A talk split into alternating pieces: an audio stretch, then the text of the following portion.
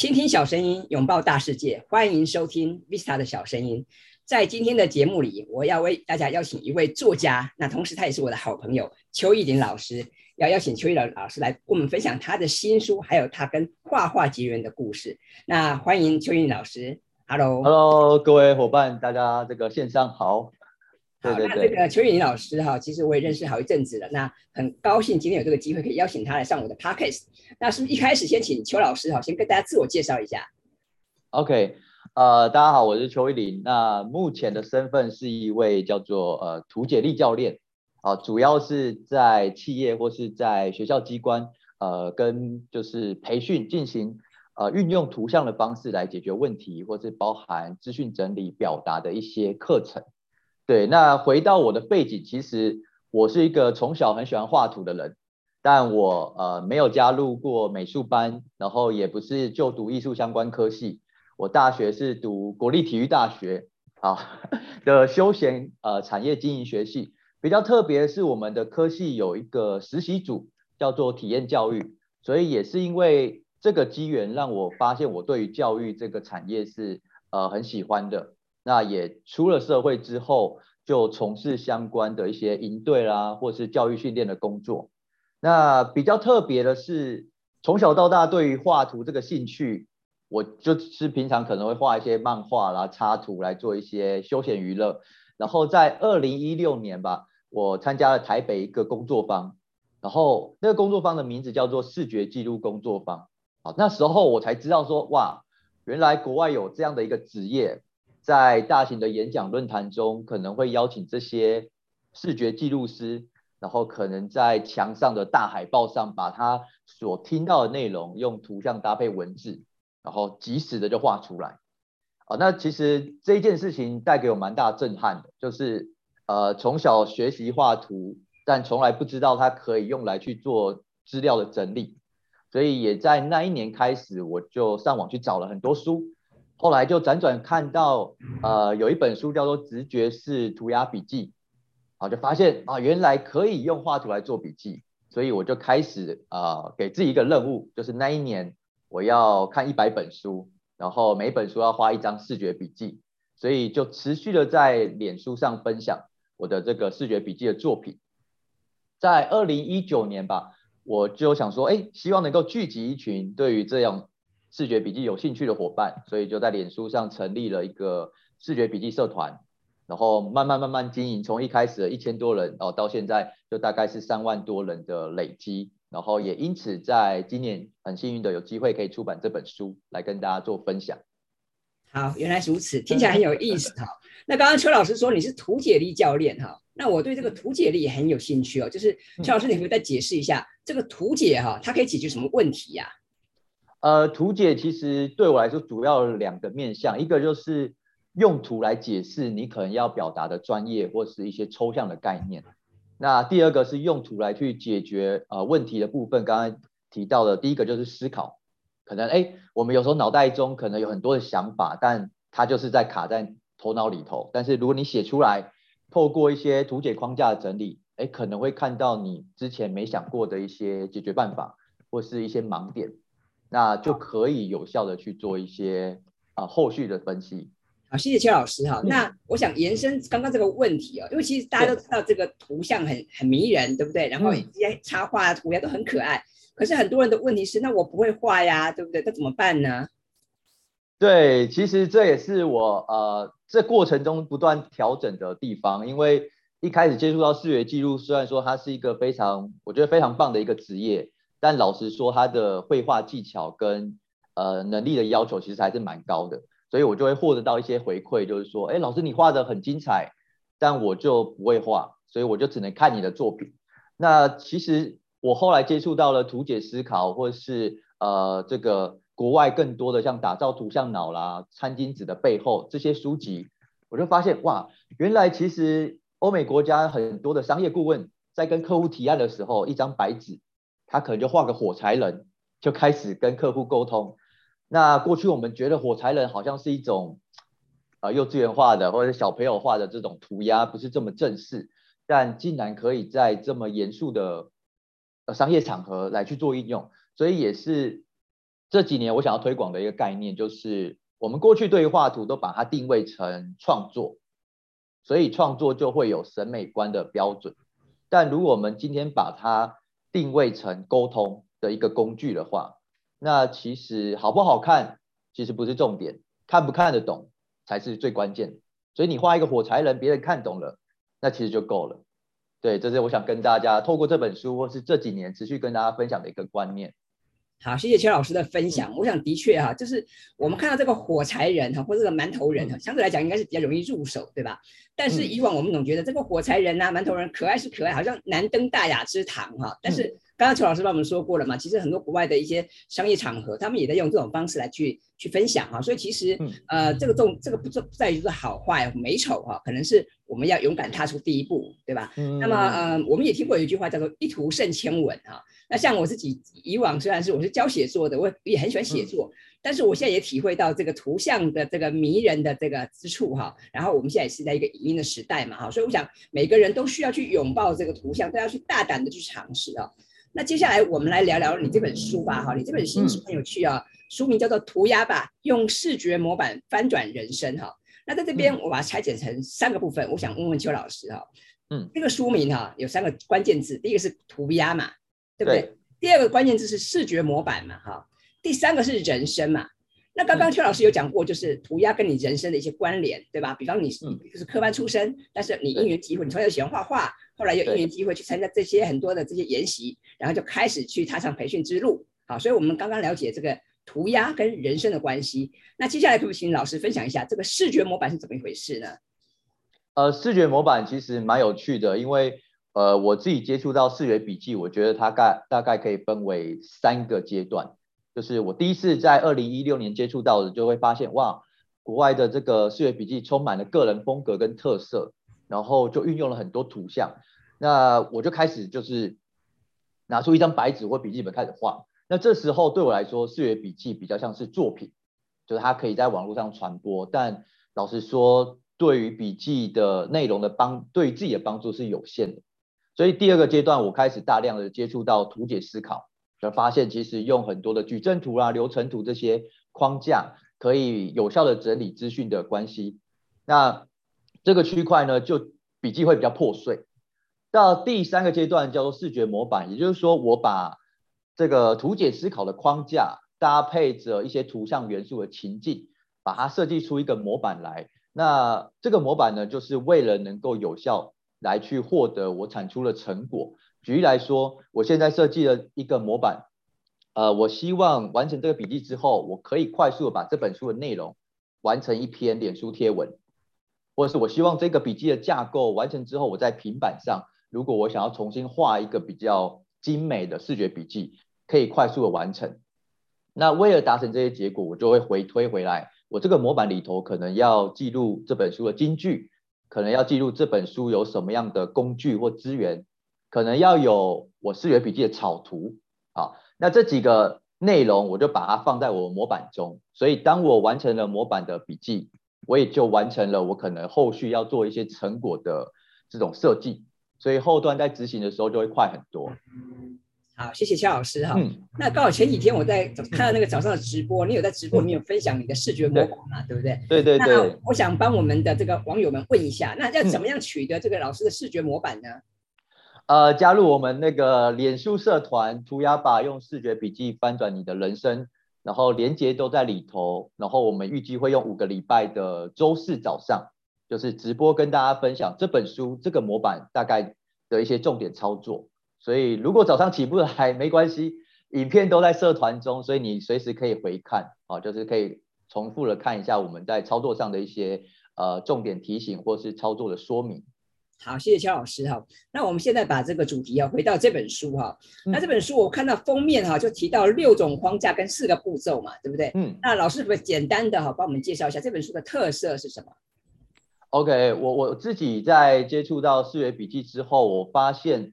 坊间关于图像的应用大概分为两个两个派别，一个就是充满的艺术创作系呃气质的，他们的背景都是呃艺术家或是资讯设计师，那他们的背景出来的书籍都是所谓的视觉笔记，啊，里头运用了非常多的元素，有具备个人非常多的风格。那另外一端呢，就是我刚刚说的图解思考，他们的背景大部分就是像麦肯锡的顾问啊，或是从事这种呃管理顾问工作的。那他的图就非常简单，甚至你会觉得有点严肃，因为都是所谓的逻辑思考。但其实对我后来整理我自己的笔记来说，我觉得两块都很重要，因为一块就是感性的区块，另外一块就是理性的资讯。那我就尝试把这两个资讯整合在这本书里头，你可以兼顾感性的图像，把你笔记中的一些情境啊，或一些情绪的感受把它记录下来。那你又能够兼顾到理性逻辑思考，把书籍或是重点的资讯整理。那为你你之后要整理的时候，其实比较快可以应用。所以我想在这本书的特色部分，应该是我尝试把这两个区块比较完整的整合在一起。好，那以往哦，我们在坊间也看到很多这类的书籍哦，但是我我觉得我自己看了就觉得的确哇很美哈，这个感觉在欣赏作品，但是就觉得哇我们自惭形秽，觉得我们好像距离这些大师哈距离非常遥远哈，那我觉得这样很难学习啊，因为总觉得好像我们跟他们之间这个看不到对方的车尾灯哈。那所以我想在邱老师这本书里面，其实呃一来是你你先生说法，二来你举了很多实际的案例哦，我觉得非常棒哦。那在这本书里面，其实我看到很多有趣的例子。那好比说像这个第五章哦，谈到文图转换的秘密哦，我觉得这个也很有趣哦。那是不是也请教老师稍微分享一下，这个一般人呢从文字写作对不对？好，要转到图像的思考，要要注意哪些事情呢？呃，文图写作基本上，我觉得它大概也是把它分为三个阶段。那我在看很多就是数学笔记的书里头，我我喜欢一个呃关于图像笔记的定义。就是他们把呃画图这件事情，就是把它视为一种语言的概念，所以大家可以回想一下，从小我们学习呃中文或是英文都是从单字开始，那慢慢可能变成句子哦到文章，所以图像也是一样，我们一开始画不出来是因为我们的图像单字不够，所以我会建议大家先从日常生活开始，比如说哎平常我们常常工作会需要电脑，那你就可以练习画一下电脑的图像怎么画。那平常你可能常常会用到，呃，就是阅读，那你就可以练习画一下书本怎么画。那你说书本啊、电脑这些图怎么画？其实网络上都可以找这个 icon 图，哦，icon 图其实图像都很简单，模仿练习看看。好，所以曾经在一本书看到，他说一个图呢，你画三遍，呃，应该就可以学会了。但如果真的学不会呢，再再多花几遍，我觉得是是没问题的。就是这些图都不会花你太多时间。然后这些图是你平常会呃很常使用的哦，我觉得这是比较重要。好，那呃如果我们的听众朋友啊，今天听了老师这个访谈，还有看了这本书之后，开始觉得哎这个画画涂鸦蛮有意思的哈，那我想请邱老师建议一下，因为很多人会有这个疑问，就是那我现在开始学习画画，好，我现在可能这个开始买书来看，我可能开始上课，那么设备的部分呢，这个电脑啊或是 iPad 啊等等部分，老师有什么建议吗？对于新手的朋友来讲？OK，对新手朋友来说，基本上我觉得涂鸦笔记的部分，我自己的经验，我还是会用纸笔来去做思考，来去做记录。平板的部分对我来说就是成果的产出。对，因为如果你想要去把它变成一个作品来去网络上传播，甚至要变现的话，那老实说还是必须用平板这些色彩比较丰富来的比较完整。但是前期我还是建议大家可以用纸本的方式。好，那在纸笔的部分，在文具的部分哈，嗯，是有什么建议啊？比方要用笔记本吗？要用什么便利贴吗？还是有没有建议哪种笔啊？因为我知道很多人蛮纠结的，想要知道说这个厉害的高手都是用什么样的笔啊，什么样的？对对对对，老师有什么建议？有有时候说出来，大家觉得哈，原来高手就只用这些笔这样。呃，确实就是在视觉记录师他们会用呃国外的德国的品牌的专门的画笔。对，但是其实对我自己来说，我就是原子笔，可能再搭配的雄狮彩砚笔。如果大家真的需要一些颜色的话，蛮推荐大家可以用雄狮彩砚笔，因为它有那种毛笔的笔触。那我自己的经验就是，原子笔黑色跟呃蓝色，再搭配一支可能浅色系的雄狮彩砚笔，大概就三种。啊，就是在重点的区块，我可以用彩砚笔来去做颜色的加强。那其他的文字内容基本上就是原子笔来做记录。那在纸张的部分有什么特别的这个需求吗？还是一般的 A4 白纸还是笔记本就可以了？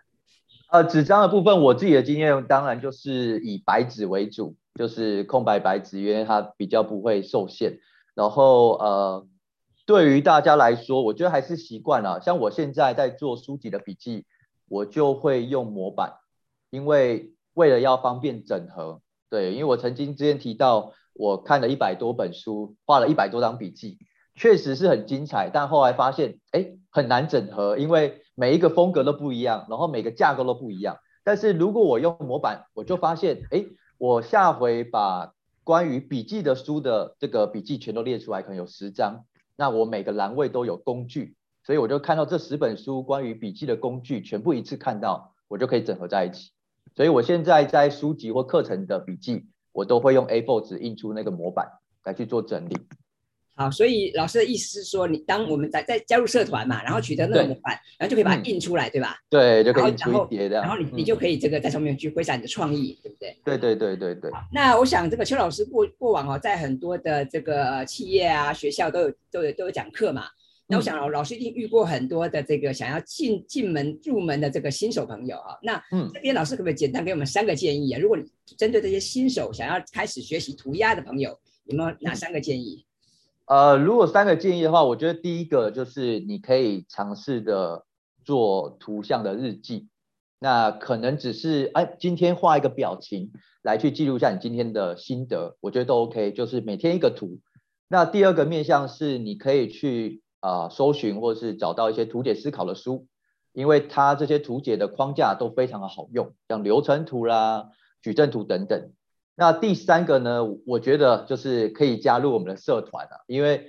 很多很多伙伴都听到，就是哎，视觉笔记觉得非常棒，也知道图像是一个现在的趋势，但知道是知道，这种毕竟是要行动的，要不断的练习的，所以你可以在社团中，哎，不断的就是分享你的作品，或是看我们的一些任务打卡，一起来团练。那我觉得这三个建议是给大家的。好的，因为知道跟做到哈还是有些距离嗯，好，所以我想今天听了乔老师的分享，我也欢迎大家我们一起来画画吧。那不用担心说自己画的很丑，因为总是先有开始嘛，哈，我们先完成再完美哈。那我我也知道邱老师最近就是你有在很多的地方开课，对不对？然后还有就是有些新的计划，你可不可以跟我们分享一下？如果有兴趣，除了看书之外，哈，如果说想要上你的课，或者有没有哪些资讯可以参考呢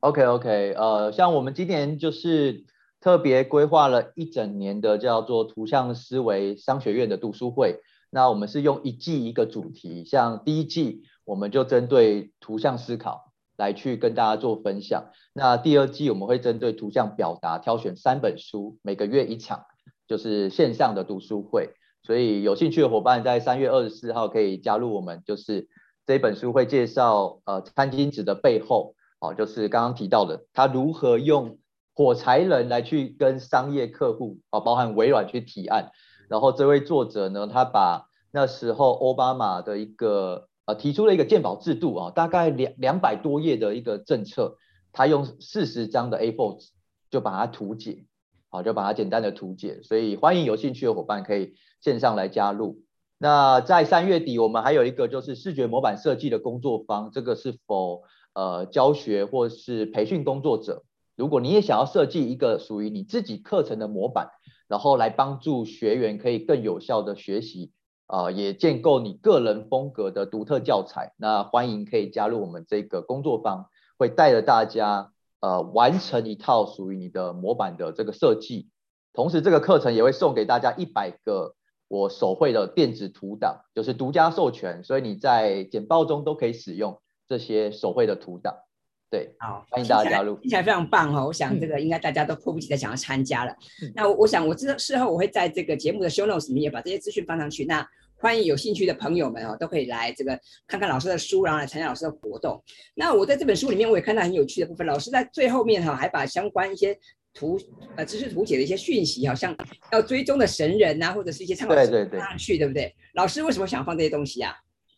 呃，我我我自己一直。会有一个问题，就是因为现在网络真的非常发达，所以我不断的问我自己，呃，为什么需要手绘这件事情？就是手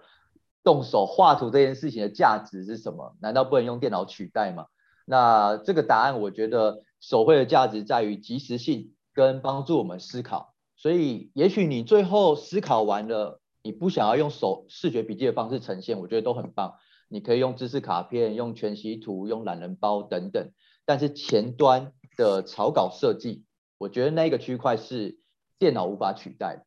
如果你在笔记本的草稿设计都快速的已经架构完，那你在电脑前面的软体来去做执行，我相信会更快。好，这是我自己的经验，所以我想特别把那个后端成果呈现的方式来跟大家分享。就是你可以找到一套属于你自己最喜欢、最适合的发表方式。好，那最后哈，我想请邱老师可用一句话哈来跟大家。诠释一下你对视觉笔记的看法。视觉笔记对你的意义是什么呢？呃，视觉笔记对我的意义，我自己很喜欢一句话，就是看见就是力量。那很多抽象的想法，或是包含我们未来的，比如说理想的人生啊等等，我都很喜欢把它画出来，因为画出来你就会有一个比较明确的目标，那就会产生力量。资讯也是一样。在脑中想可能会很混乱，当你把它画出来写下来的时候，哎，你就产生力量可以去整理它，可能会有一些新的解决办法。所以鼓励大家让脑袋中抽象的想法、混乱的想法出现在纸上，那我觉得就是一个很重要的关键的行动。好，今天非常开心呢，有这个机会邀请这个邱玉玲老师来上我们的节目，然后顺便带来他的新书啊，这个涂鸦吧。用视觉模板翻转人生，我想这本书的确是非常的实用，而且这本书啊，我觉得做的非常精美，图文并茂啊，又是彩色的，我想是蛮难得的，我蛮推荐大家来看这本书。好，那就最后谢谢肖老师老师哈，那我们今天的节目就到这边告一个段落了。那如果各位你有什么问题的话，也欢迎你在我们节目留言，那我会把老师的相关资讯放在 show notes 里面，欢迎大家来参考。好，那我们今天就这边告一段落，谢谢大家，拜拜。谢谢大家，拜拜。